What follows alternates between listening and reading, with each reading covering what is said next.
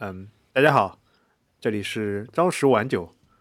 那大家听到这个名字就应该知道，呃，我们这个播客呢，几个播主都是互联网的相关人士嘛。那为什么取朝十晚九呢？因为我们刚刚聊了一下，把大家的上下班时间平均了一下，那基本上就是早上十点上班，晚上九点下班。那先做个自我介绍啊，啊，我叫曹老师。那我是也算是互联网资深搬砖人士了吧？啊，之前在啊美国西雅图某大厂啊做了比较长的时间，然后因为某些原因吧，然后现在回到了呃国内工作嘛，也是在国内的呃一个大厂吧，啊工作了一些年数啊，中间也从杭州啊，大家可能会猜出来啊，也从杭州调到了上海，那现在。在从事一些跟云计算相关的工作嘛？那为什么想做这档节目呢？就是就咱们平时也会聊嘛，就是互联网人虽然非常的辛苦，但是怎么说呢，在工作和工作之外吧，都会有一些心得啊或者想法，想跟大家分享一下，就让大家摆脱一下我们互联网人这种矮板的印象啊，比如说什么，比如说什么像穿格子衬衫啊，嗯。就类似这种，那我们其实也是作为人嘛，其实都会有一些呃一些想法啊，或者一些感悟。那今天我们就准备做一个这么播客，跟大家分享一下。那刚把我的自我介绍说完了呢，就有请我们另外两位博主啊，也给呃也给大家做个自我介绍吧。我们先请松音。啊，行行，那那个大家好，我是松音。呃，这个呢，之前呢，我我是之前和曹老师有幸是这个啊共共事过一段时间，就之前那个我也是啊，在这个杭州某某厂啊，但现在呢，现在就是回到上海之后，然后现在是在一个外企，那我也是在这个金融啊、物流啊，反正这块都有做过，反正是做这个啊什么大数据啊这些乱七八糟的一些东西，哎，大概就是这么个样子吧。那我们再请小雪老师 Yuki 酱给大家介绍一下。大家好，我是朝十晚十的 Yuki 酱，是我拉低了我们整个呃朝十晚九的一个一个一个一个呃上下班时间线。然后呃我我们三个其实之前是在一个嗯比较卷的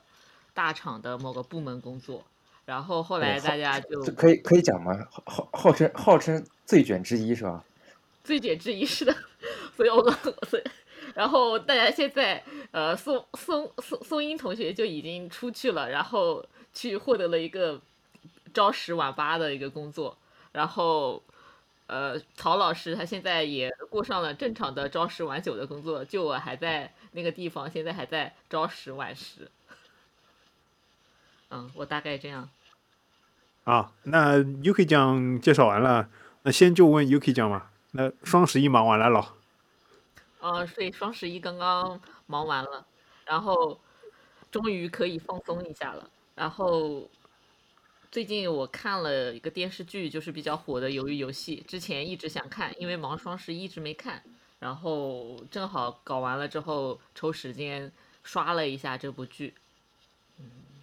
然后这部剧你们俩有看过吗？最近还挺火的。这部，比如，嗯，这部剧我，这个，哎，你先说。松音老师。哦，我是对，就之前的话，双十一之前我就看过，但呢，我就没有我完整看过的，应该就是第一集啊。后面的话就是看了一下那种网上，不是现在有很流行那种，就是带你什么几分钟速看那那些那个。电影啊，或者电视剧吧，我就是看那个，然后大概了解一下后面的一些剧情，然后最后的一个故事吧。完整看过了就第一集。对我也是看过，一开始看了几集，主要是先是刷抖音啊，抖音刷到了之后呢，觉得哎这个好像很火嘛，然后自己慕名去看了几集。嗯，怎么说呢，就是感觉上很火，但是你要我说。怎么印象很深刻呢？可能我觉得，呃，作为我作为我来说，也是算看过日韩或者包括欧美啊各种剧很多很多类型的吧，然后觉得嗯，我不知道，可能就是我查了一下，可能这个在欧美可能比较火，这个我我现在暂时还没有总结出来什么样的原因，但是嗯，其实我觉得我们互联网人吧，就是刚刚说了嘛，朝十晚九，或者说平均朝十晚九的工作吧，总总的来说还是蛮辛苦的。那呃，就像 Yuki 这样，他平时也会看剧嘛，那我们其实下班了之后。做的最多的一些娱乐活动，可能就是看看剧啊，或者刷刷这种短视频带你速看啊。那就想今天对吧？由于游戏是比较火的嘛，那我想问一下，比如说松松英啊，松英老师，你这个除了由于游戏或者这种剧，你这种这两最近还在看一些什么样的剧？那也可以跟大家分享一下。啊，其实我我个人的话就是。哎，就像曹老师讲的嘛，就比如说我们我们其实下班之后，大部分时间都还是在刷刷视频。我觉得这个，我觉得可能不光是互联网，就大概大部分行业可能都是这个样子。然后呢，但因为我们可能下班之后，呃，首先比较累啊，另外就是说可能，呃，就是说时间没有那么多，所以我个人是比较看的还是像那种啊稍微一一季短一点的，比如说日剧、美剧啊会多一些。像国产那些电视剧，比如说一下子来四十几集，那是实在是不太行，所以我这块就看的比较少。那最近的话，我这边看了几个，呃，主要是，呃，美剧的话，我是看了两个那个动画片，动画我觉得还不错。一个就是，呃，漫威出的一个叫做《What If》系列，就是假如系列，反正就是现在出了第一季，应该是十。好像也就反正十集左右吧。他讲的就是说那个，等于说原来漫威那漫威宇宙里边，然后它是有不同的那个，它就是讲了一个漫威宇宙里边可能有不同的平行宇宙，每个宇宙里边可能整个人的设定啊、故事线啊就完全不一样。它每集讲了一个不同的一个平行平行世界里边的一个故事，然后最后呢，它是大概有七八个这个平行世界在整合到一起，最后来了一个大结局。然后这个片子的话。我觉得比较有意思，就是说它里边虽是动画嘛，但是呢，它里边的这个形象它是沿用的这个漫威宇宙、就是电影宇宙的那个造型。就比如说那个美队呀，然后那个呃绿巨人啊，包括这个什么钢铁侠，它还是用的是那个呃，就是他们电影里边的那个形象。只是，然后就是，但是它讲的是一个完全不同的一个设定。比如说一有一个设定里面就是没有美国队长，是那个卡特特工他最后注射注注射了血清，然后他变成了英国队长。大概是这种，就是非常有意思的一些设定，一些一些就是机缘巧合，就有不同的这个故事。然后我这个是看完了，大概反正也比较短，我觉得这个。哎，那我问一下冯英老师，那它里面有没有这种反转的？就比如说里面有，比如说钢铁侠是邪恶阵营的，或者美队是一个不好的这种，有没有这种人设反转的这种平行宇宙？有有有，它这里面其实还蛮蛮瞎搞的。比如说，它有它有一集就是比较有名，就是那个丧尸宇宙，就漫威里面有，就专门系列叫丧尸宇宙，就是所有人都感染丧尸了，然后这世界就毁灭了，反正就大概是这样子。然后有一集是那个就是那个 Doctor Strange，就是神哎，那个就是那个奇异博士，奇异博士对，奇异博士黑化，哎，他有他有这个有这个情节，所以还反正就。不能说它多好吧，但是我觉得就是你如果是喜欢看漫威电影的话，我觉得这个还是可以比较有有娱乐性的这么一个，呃，这么一个一个作品。那他们还会在平行世界里穿梭吗？它是这样，就是说它其实是平平行宇宙，平行宇宙是应该是不相通的。但是呢，它设定里边就是漫威漫画里边设定是有一个叫做观察者，叫 Watcher，他是来就是观察就是不同的平行宇宙。但是呢，在这个剧里边的话，它最后是有一个平行宇宙的那个，是它设定是那个奥创机器人，应该就是刚那呃，应该就是那个复仇者联盟第二部的那个 BOSS，就是那个奥创机器人。它当然，它这里边的那个呃，就是为什么会有奥创机器人这个设定也是和原来电影里面不一样的嘛，它是一个平行宇宙。但是呢，那个在平行宇宙里边这个设定就是说，这个奥创机器人最后是就就最后就无敌了啊，就就就已经无敌了。然后他。把那个灭霸给干掉，然后就拿拿到了灭霸的那个呃无限宝石，等于说他就变成这个平行宇宙最牛逼。然后呢，他就去打破了平宇宙之间的一个屏障，他就他就穿梭穿梭在不同的平行宇宙。然后呢，那个那个 Watcher 就是等于说就是从另外几个平宇宙，就是他第一集到应该第一集到第七集吧，他不同的平宇宙这些人。他选召了一些这些主角过去，然后就是就等于说前面七集是做最后最后一个结尾的一个铺垫，大概是这样子。这个听起来的设定特别像我之前好早以前的一个动漫《家庭教师》，它设定也是有一百个平行世界，然后有一种类型的人就可以在平行世界里面穿梭，呃一，然后有的人他可以在某一个世界里面，呃，来回来回来回时间流回溯，然后有的他可能可以在整个时间和空间的点上去存在。但是，但是他们，但是每个人他只能够有这样的一个一个特一个特点，然后里面的反派就是可以获得全部所有世界的，就类似于你刚刚说那个 Watcher，他他在每个世界都存在他，然后他可以获得每个世界里面最先进的能力，所以他想把这一百个世界都毁灭掉，他就从医疗比较强的世界里面，然后学习先进的医疗技术。从军事比较强的世界里面学学习比较强的军事技术，然后再去毁灭每一个世界。然后里面的主角就是为了拯救这个世界，他可以在时间，他可以在每个世界的时间流上去做回溯，去拯救这个世界。啊，那你这个比较，我我觉得你那你这个比较复杂一点。其实那个漫威那个 What If 系列其实没有那么复杂，它就是很很很简单粗暴的，就是不同世界的这个，就是最后就是。等于说，把他那个 Watch 从不同世界招募了一些人过来，然后又组成了一个小的一个 team，然后去打最终 BOSS。他其实主要看的还看点还是就是原来漫威那些故事，他如果是换了一个就是就是换了一个设定会怎么样？他就反正主要其实还是看，我觉得主要还是就是还是面向原来漫威那些那些粉丝吧。对我懂了，就跟他的名字一样，就是同样的这些故事或者事件，What if，对吧？然后就会变成怎么样？因为其实我后来了解到，其实他那个本来就是有有漫画原著的，就是漫威里边他专门有一个，他那个有有一个 collection，有一个系列就是叫做这个假如系列，它其实就是讲这些故事。对他这这次其实也是按照漫画来把它再搬到那个呃做成一个电视剧。然后另外的话就是，呃，这个之前还看了一个日本的一个动漫的一个一个电视剧，就是叫做。呃，Old Taxi 就是乞巧出租车，呃，就反正这个也比较小众，但是它豆瓣评分很高，豆瓣现在大概我看一下是九点五分的这个评分，其实就是说它里边是有一个悬疑的一个故事，但是呢，它里边的人物划分都是非常可爱的的那种动物头，啊，反正这个，哎，就不先多剧透吧，但我觉得这个还还还蛮蛮有意思的，这么一个电视剧，一个动漫吧。然后另外的话，就是我前两天突然发现，就是说这个优酷它引进了这个这个非常经典的这个日剧啊，《悠长假期》。然后呢，其实我特别喜欢这个电视剧，然后呢，我也看了这个蛮多次的。但是因为就是现在网上不太好找资源嘛，然后我就看这个优酷突然等于说是正版引进了，然后我就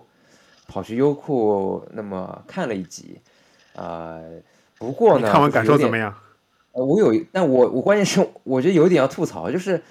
优酷它这个引进之后，我本来以为是那种特别高清的嘛，呃，但是好像还是七二零 P 的这么一个 质量，我觉得，我就好像还没有原来 B 站有那个，就是 B 站在版权哎，我好奇啊，为什么他之前有他之前有高清的吗？悠长假期一九九六年出的呀，他当时日本。会有高清版吗？但但是你是说你以前看在 B 站看到过 B 站的悠长假期的那个高清版本？呃，也不是高清版本，就是我感觉它的清晰度起码应该持平或者不差于最近优酷就是那个引进，因为优酷它不是可以调不同的那个画质嘛，然后就七二零 P、一零八零 P、呃 HDR 什么蓝光什么的，我感觉好像就是对于这部来讲好像都差不多，没什么区别。没有什么区别，对，所以就是有点想吐槽这个剧的话，我觉得就没有什么好讲，就是我个人觉得是就是，在我心中日剧应该前三肯定是有有一席一席之位的，就这部这部《忧伤假期》前三，那那你说一下你排的前三的前三是啥？我们都很好奇。呃，我觉得我觉得《悠长假期》肯定是有，然后的话，《白色巨塔》就是零三年那版《白色巨塔》应该也应该是有有有一个席位。剩下的话，呃，我我可能再得得再想想。啊，那我聊一下啊，就是说到日剧啊，就是《悠长假期》，我那天在你朋友圈也看到那个优酷发的嘛，然后我就很好奇对啊、很好奇，因为因为我也是啊资深的日剧的什么从看啊怎么说资深的日剧迷吧，就之前嗯也看过很多日剧啊，就其实我觉得自己就是小年轻的时候吧，也不是说现在那个了吧，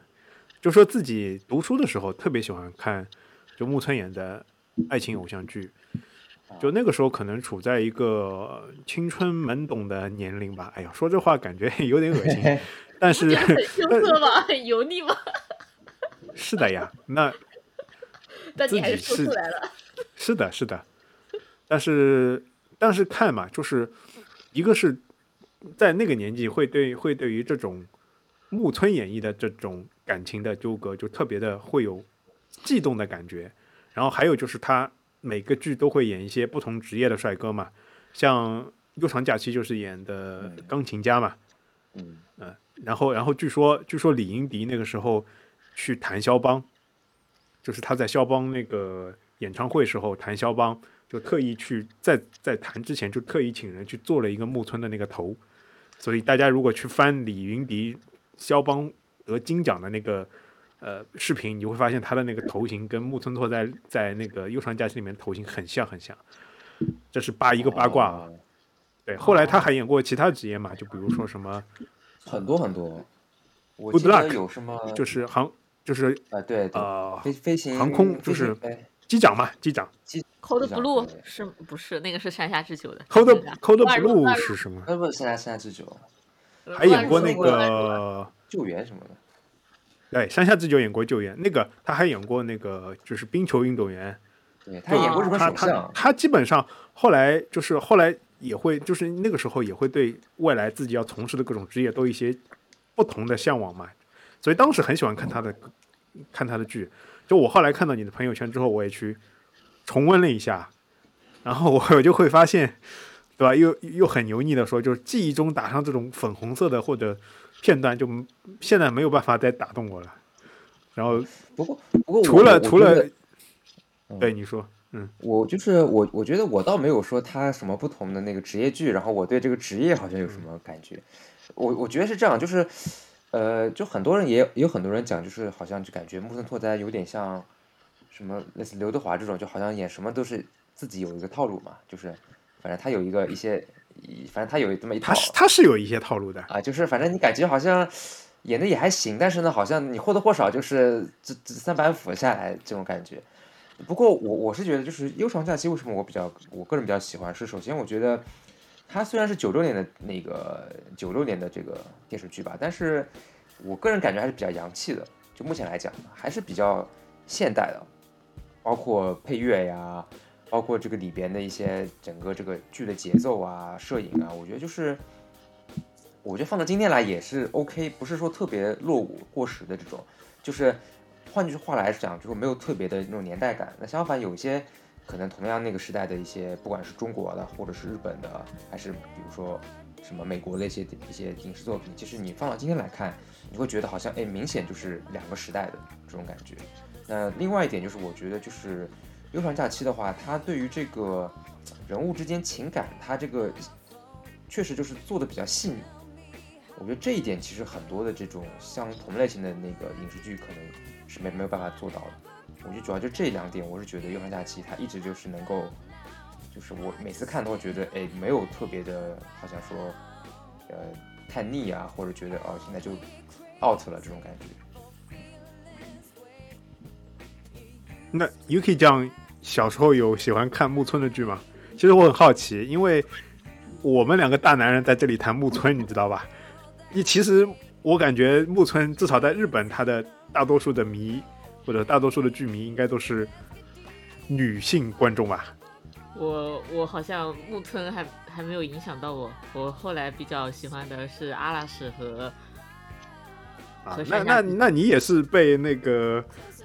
杰尼斯事务所影响的影响的人嘛，对吧？影响的一代。对的对的，对木阿拉木村之后一点点。哎，其实我我我一直很好奇，就是那个像那个他们阿拉西，就是为什么在日本能这么火呢？我就没有特别想明白，我觉得。阿拉西里面五个人，每个人都有各自的特色，然后人设都非常好。因为就对好像他们每个人都有自己的人设，就像就是就像我们这档节目，我们也是尝试，对吧？让大家知道我们是怎么样的人。他们每个人都不同的人，哦，因为我是我我个人感觉啊，我对他们不熟，就是我只觉得他们好像就从外貌上来讲，达不到就是说，好像就是帅很帅啊，或者是那种举个例子哦，就比如说他们队长嘛，大野嘛，然后大野的话就是那种比较呆萌的人设，就很老实，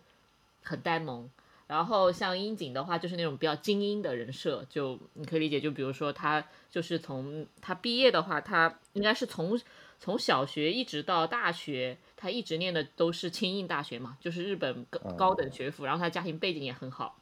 然后向叶的话，就是属于比较草根的，就是那种打不死的小强。然后啊，觉得大家觉得他很有生命力，然后他也会参加一些，比如说去什么非洲去，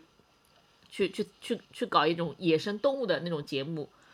所以他这个人设是属于这种。然后二宫的话，就我比较喜欢的，就是那种嗯比较忧郁的少年，然后笑起来的时候也很阳光这种。然后松本的话，就属于那种呃大大咧咧，也不是大大咧咧，就是霸道总裁那种感觉。所以因为他演那个嘛，因为他演的是那个嘛 F 四嘛，对对哦对但是他他他日常综艺里面也会有这种感觉。他是他是日本《流星花园》的道明寺的演的嘛，的演道明寺的那个，是的，是的，这个我是知道的。嗯，所以日本人还是很吃这个人设，这个就是可对，日本人很吃这个人设的。是不是就像现在那种呃中国一些或者说韩国那些他们偶偶像团体，他这种也是等于说是学的日本原来那些我我觉得是这样的就像对我觉得是这样的，就像你前面说到那个木村嘛，就嗯很多人都说他演戏有套路嘛，我觉得其实这也是那个他们事务所或者他们整个日本这一套偶像培养的机制，就是刻意的但是木去村给木木村选这种我觉得木村给大家的感觉就是他非常努力，然后又很帅，然后就是深受日本女性的喜欢。我觉得主要是这两点，又努力又帅。其实不是的，说明说明你还是没有，说明你还是没有。不喜欢。说明你还是对木村，就是说明你对阿，你前面你说你阿呃，前面你说阿拉西，你说每个人，其实我在我印象中可能就是这个样子。呃，说木村，其实我不知道松英同不同意，啊，我就觉得木村演的东西就是，其实是偏移一个形象的，就是的确是有点套路的，就是他演的戏里面，就是他是他这个人在综艺和电视剧里面是用了两个人设，就是在综艺里面就是属于那种比较放得开，然后模仿各种大咖，什么模仿古田任三郎啊这种，都模仿的特别的很惟妙惟肖吧，就他模仿能力很强。然后他在电视剧里面是另一种人设，就是怎么闷骚啊，有一点点闷骚啊，然后有一点自己小自恋，但是工作就是工作很认真。然后感情里面呢，经常是这种处于很被动的，啊，都是要这种剧里面的女女性或者说女生去来主动，主动也不能说倒追，就是主动。呃，然后就是因为他比较擅长演这种内心很纠结细腻的，所以配上悠长假期，整个这个一个主题，我其实我觉得就特别的配嘛。但是他演着演着后面就会有印象的，有那个比较刻板的印象嘛。就就我以前看上海电视，我以前看上海电视，它里面的有一个总策划，总策划后来他也上一个节目嘛，他他对日本也比较了解，他就说了一句话，我就非常比较印象深嘛。大意的意思就是说，木村拓哉在每个剧里面，就是演演绎的就是木村拓哉在演那个在当那个职业的人。他他演的是木村拓哉演那个角色，哎，对对对对哦，但其实也不是说不好啊，但是后来其实后来他也自己也感觉到就有这个问题嘛，就开始尝试突破，呃，大家对他这种印象嘛。就我我印象比较深的一个是他挑战一部那个政治剧，不知道你有没有看过，就叫《Change》，然后有看过一些，对，他他就演首相嘛，首相嘛，对对对，哎，然后他是首相之后之后就就里面的感情戏就非常非常非常低，然后就就会讲一些一些其实日本政治里面的一些怎么说司空见惯的事情吧。然后他最后一集，我不知道你们就是最后一集里面有一个他对着一个镜头，像类似于像日本国民喊话嘛，大概有十几分钟还是二十几分钟忘记了，就是一个一镜到底的这么一个独白。当时我就觉得，哎，这个他还是在钻研自己的演技的。嗯，这是一个，还有一个我不知道，还有一个是华丽的一族。那这个应该是根据呃山崎丰子的小说拍的，就是演绎一个就是银行家家族的勾心斗角啊、兴衰史。那这里面他就开始尝试这种深沉啊、厚重啊，就是演这种深沉厚重的角色了。那可能也是因为山崎丰子，呃，他这个小说写的好吧，就是前面说到那个白色巨塔。也是他的小说改编的嘛，就我觉得可能有这种小说的衬托的话，就能够把这种更深层次的东西给呃挖出来嘛。对，说到白色巨塔嘛，就是我我不知道你们，我刚我不知道松英看白色巨塔、呃、怎么样感觉啊？因为我我其实是看大概在三个不同的阶段刷过白色巨塔，哎大概三遍首先要问你看的是哪一版，因为白色巨塔有很多的版本。啊，我我看的是就是我们通常所说的白色巨塔，就是零三的那部嘛啊，富士台富士电视台的台庆剧，五十周年台庆剧嘛，嗯，唐泽寿明演的那那个。哎，唐泽寿明跟江口洋介演的嘛，OK，那还是那还是可以的啊。对吧？所以我刚刚说，你刚刚说你排 top three 里面有一个，我觉得哎可以的，可以的。那个，然后因为因为就是他们还拍过一些别的一些版本嘛，那后面感觉，比如说好像前两年也拍过一个日本也翻拍过一版，然后那个我感觉就比较拉胯。对，那个比较拉胯。我我我大概刷了零三版的白色巨塔大概三遍，嗯，然后每遍都是看的时候都有不同的感觉啊。嗯就是因为第一遍看的时候，那个时候我是还在读书，读书的话是刚刚从医学院转系，啊、我我之前是医学院念过一年，当然并不是因为发现学医救不了中国，啊、嗯我当时就是因为各种原因去从医学院转系了嘛，嗯、当时就看了这部剧，然后就觉得就是医学真的是非常的崇高啊，就是就觉得做人要像李健医生就那样抱着一颗就是纯粹的治病救人的心去从事这个职业嘛。然后这个是那个时候嘛，然后我还推荐给我医学院的同学嘛，整个大家都都那个时候都都觉得，那个时候可能感感受就是说对这个职业的向往嘛。嗯后来呢？然后后来你又后来长大后呢，就觉得看再看这个剧，就觉得自己当时还是太幼稚了。就是现在像咱们这个朝朝九晚朝十晚九的这个生活嘛，就处于一个比较内卷化的社会嘛。其实这里面有很多情节就描写了一个内卷化的整个社会的一个形象啊。就我举个例子，就比如说那个时候李那个财前吧，他要要推举他做教授嘛，就那个嗯就那帮子教授做那个教授选举呃那个推荐会嘛。那比如说你要推举谁，对吧？上去，那那不是说在这个大家就是开着急开一个会，大家就推举谁就推举谁。其实，在那个会之前，就会有很多什么拉票啊，对什么你支持我，我不支持你啊。事先在哎，对，之前要要要确要有地下要有利益交换，你要我这个阵营支持你，那我要许诺对方，比如说那个阵营的教授，什么那个科系的教授，什么什么什么，就我当上了外科外科系的，对吧？主任医师之后啊，主任教授之后会许诺给你什么嘛？就就这种东西，其实啊、我说一点稍微禁忌一点的啊，就是你很难不很难不联想到现在的，比如说对吧？某些晋升啊，或者某些推举、某些荣誉啊，这个时候，对吧？在内卷的社会当中，就就这些饼嘛，那这个这些饼谁来吃，或者这些利益谁来得，这个其实都会有一些互相的阵营的一些卷的事情发生嘛。那这个，呃，这是就是那个时候就是没有意料、没有想到，其实他其实已经也已经描述了这一个大组织的框架下的这种内卷的时候的一个怎么样说呢？一个人才晋升和这种互相的利益交换的这么勾当嘛。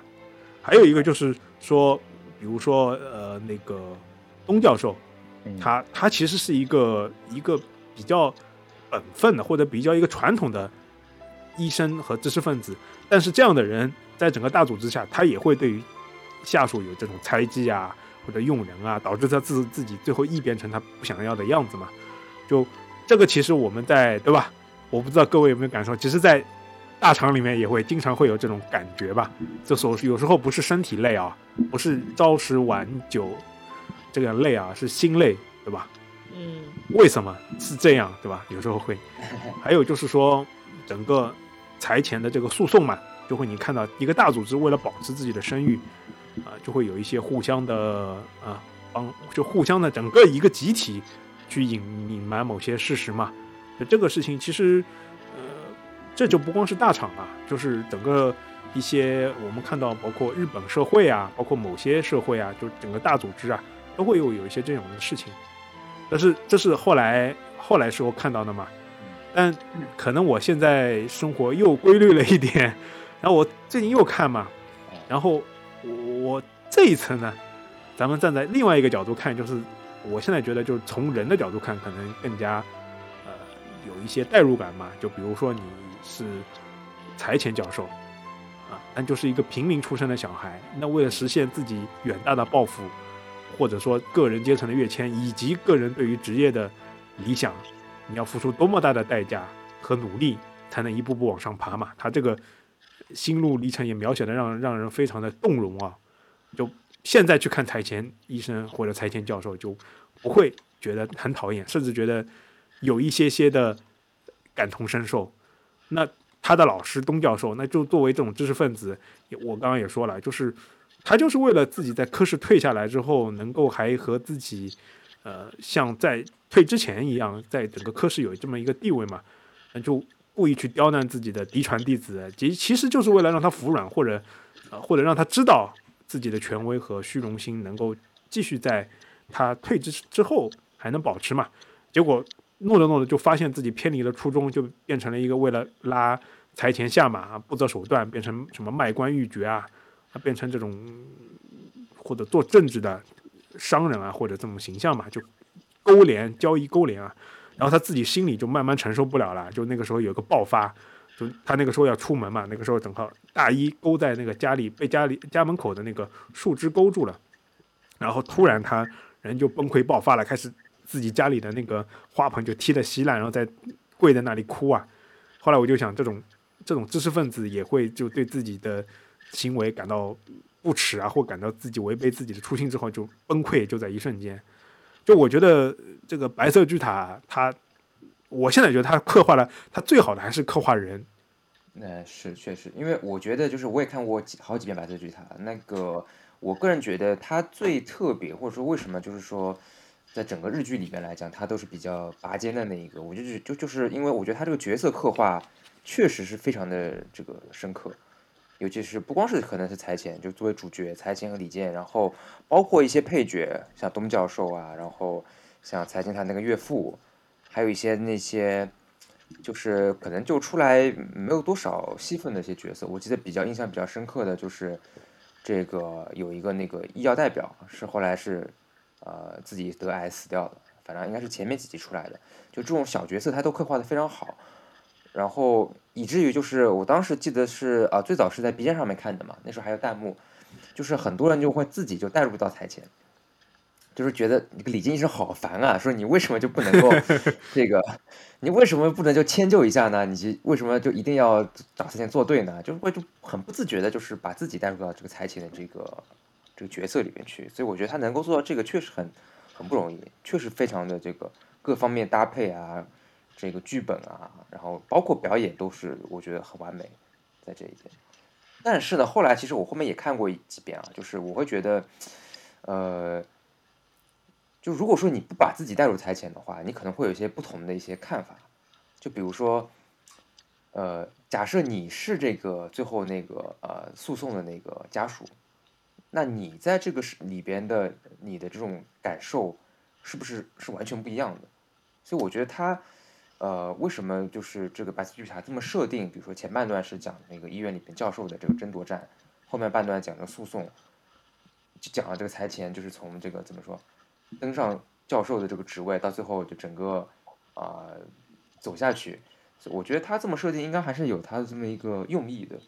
所以我觉得就是这个片子确实，你如果是每次看你带入不同的这个视角，确实对你的整个的这个呃能够体会到东西也完全不一样。我觉得这个电视我大概就是刷了一下，就是就是我没有细看过每一集，就是只是看了一下一些精简的介绍嘛。但是我听你们俩这么聊下来之后，会感受到其实这部电视比较精彩的一个部分，可能是就是他对每一个配角，无论是主角还是配角，他对人性的刻画，其实是把它当当成一个呃，就是真正的人来刻画，而不是为了比如说为了这个剧就把这个人呃就模板化了。就比如说，相当于如果如果是一个配角的话。那他的出现，就比如说你刚刚说那医药代表，因为我在看刷的时候也看到了这一点。然后这个医药代表他其实整个描述他其实是很丰满的。就一开始他做医药代表的时候，他为了自己往上爬，然后他付出了很多的一些付出了很多代价嘛。但是他觉得是值得的，就是因为他希望能够呃，就比如说达到他的目标，留在东京或者赚更多的钱。但是他发现自己得了癌症之后。他的那种心态其实就整个人会发生变化。第一就是觉得很无助，希望有人来帮助他。后来慢慢他就释怀了，觉得不能成为别人的拖累。然后，所以我觉得就是就是是一个呃，本来是一个比如说很积极向上的一个女性，希望能够获得自己的一些成功，但是猛然受到这样一个打击之后，然后她的一个就是一个表现，其实是真正就是。虽然只是里面的一个小小的插曲，但事实上他把这件事情的前情以及人物之间的关系都描述的非常清楚。就你单看这一个故事，也不会觉得，呃，他好像，呃，有缺失，或者说只是为这个整个剧情来服务的。对，反正就是他这些类似的桥段其实还有很多嘛，包括其实像我感感觉比较深刻，就是才见他岳父那个刻画。我觉得就是这个也也是非常经典的一个一个角色。我觉得在这一版里边，我觉得可能甚至是不输才前啊，当然可能没有这么没有这么过，但是我觉得他也是非常呃非常经典的这么一个人物。包括就是说他对于这个才前是其实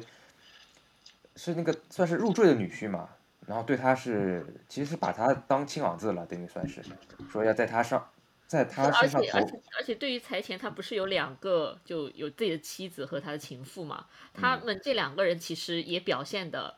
呃，就真的很真实。就一个对，这个也是很也演的非常好，我觉得。就一个只在乎我是不是财前的太太，是不是呃教授的太太；一个是在于我希望看到一个，就比如说一个很强的。男人从底层一直向上爬的这样一个过程，他参与到了其中，他也享受这个过程，就会感到不同的人的一个，就是对自己想追寻的一个东西，就是其实好像人性并没有对和错，或者但是但是他好像又非常正常的存在在这个社会中。对，就像财前，其实有时候我也在想嘛，比如说，如果说你组织里边有一个就是特别，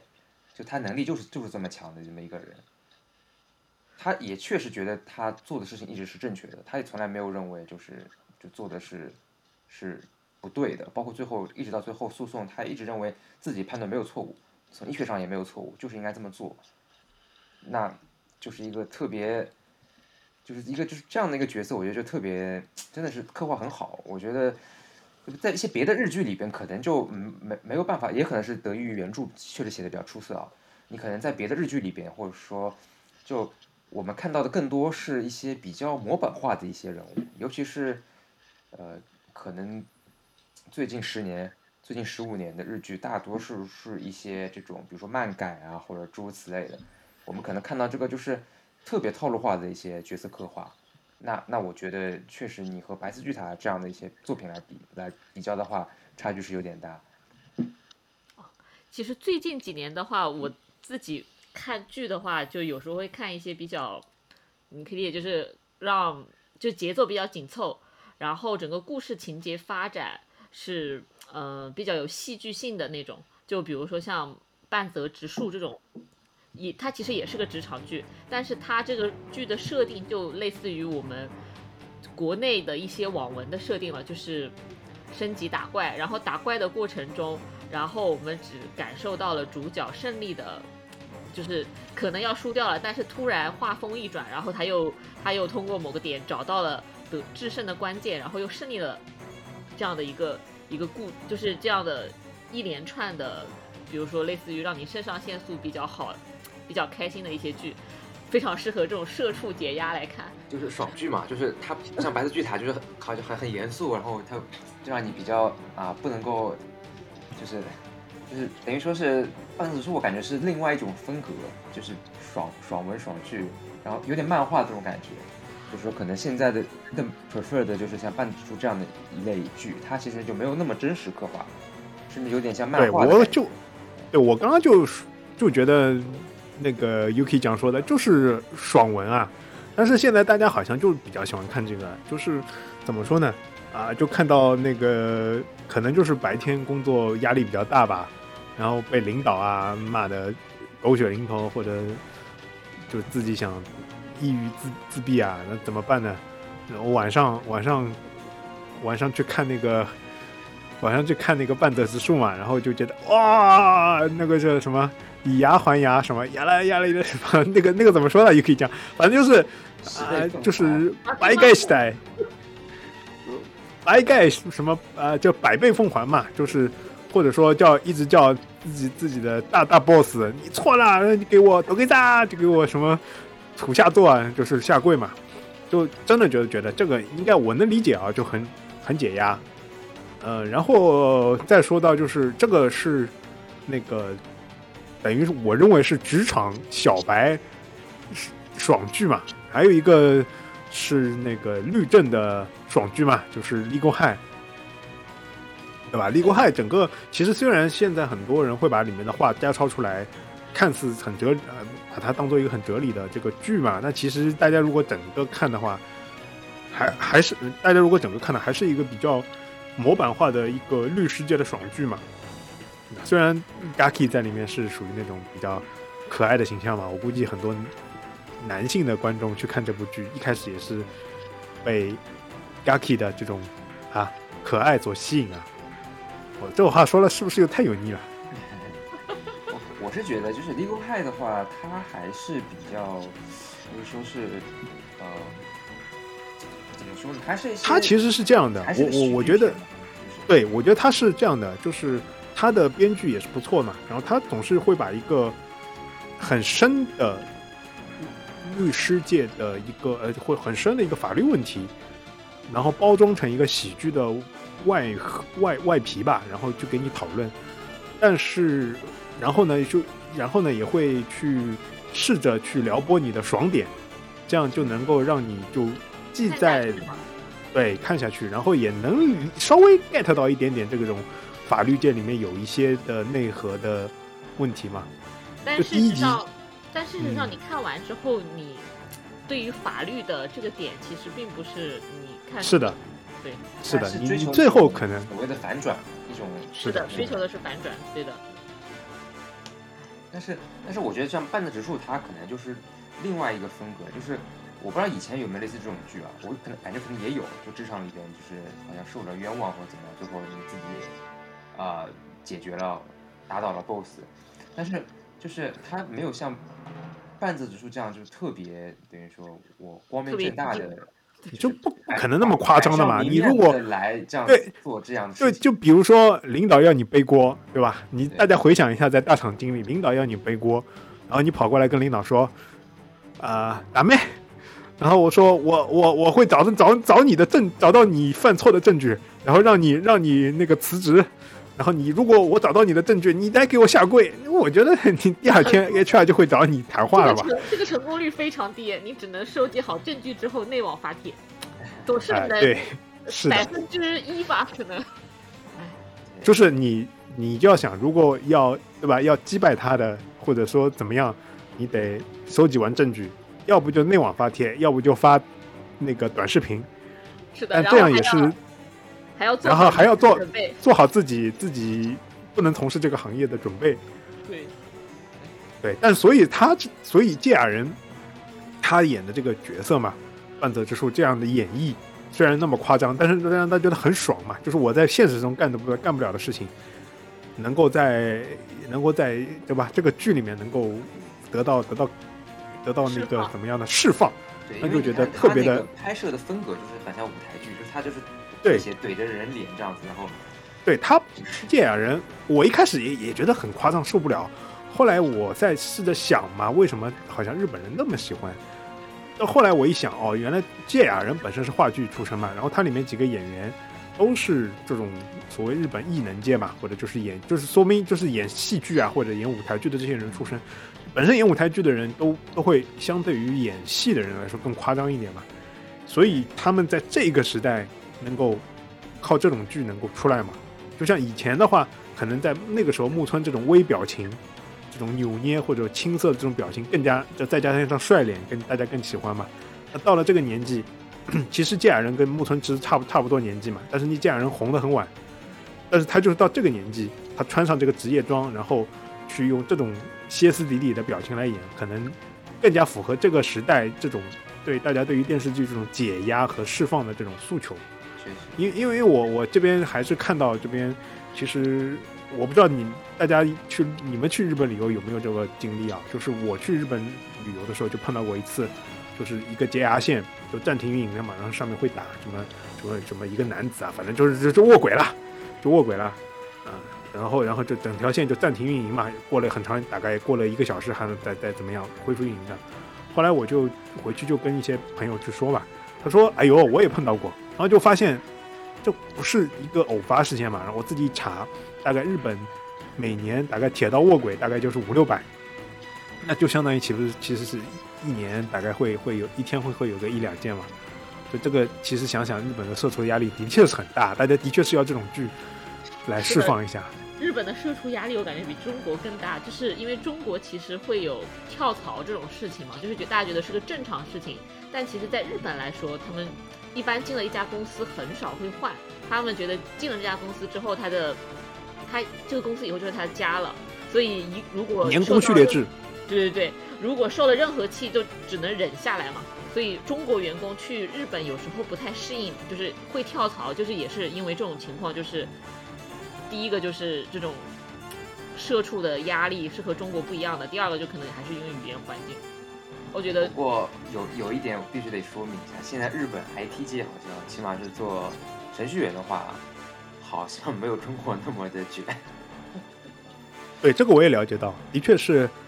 日本的其他行业可能它就是比较内卷啊，就是什么，比如说你下了班了，哎呀，你也不要那么早走，你跟大家一起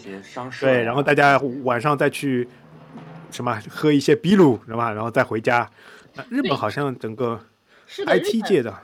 日本是会下了班之后还有聚会，而且这个聚会是一定要参加的。其实我觉得这个压力就会非常大，你要和你韩国也是，韩国也是，基本上都是可能还是一摊结束不了，一摊两摊，还有对对对对。然后你第二天又得九点或者八点到公司，就是的是的他这个压力是的确实很。但但是据说他们的互联网的确是不卷，嗯，嗯，所以如果大家要怎么说呢？如果在各位大厂或者在对吧九九六工作的如果你你要你要去转去日本日本的 IT IT 企业呢，其实也不是不可以。除除了呢，你不在那儿可能学不到特别牛逼的技术吧。但如果但是我据我了解，还是一个比较和欧美外企比较像的一个工作的时间啊。而且个日本的话，嗯大部分就是有一些，比如说一些欧美企业在日本的那个，他们可能会在日本就是有啊、office，然后他们可能主要是一些技术岗位。那他们这边的话，其实就基本上和在欧美它差不多的一个作息和这个工作的呃 style，然后呃，所以我觉得日本的话，新兴行业，当然日本的互联网肯定是没有中国这么就是这么发展这么迅速吧。但他们那边的话，其实我觉得应该是没有我们我们国内那么内卷，所以我也不知道我们国内是不是啊，我们这个九九六的这个些啊对这些有没有可能所以所以可能指数这样的一些影视作品？对，所以我们可能看半泽直树，可能也是一方面，因为整个九九六 实在是 压力太大，或者说朝十朝十晚九啊，整个会带会会对会对你的身心其实是是会造成一定的影响的。嗯，其实怎么说呢？就除了看看剧吧，呃，可能周末就平时到家可能会大家就看看剧嘛。可能我不知道周末大家是不是呃还有一些其他的娱乐，比如说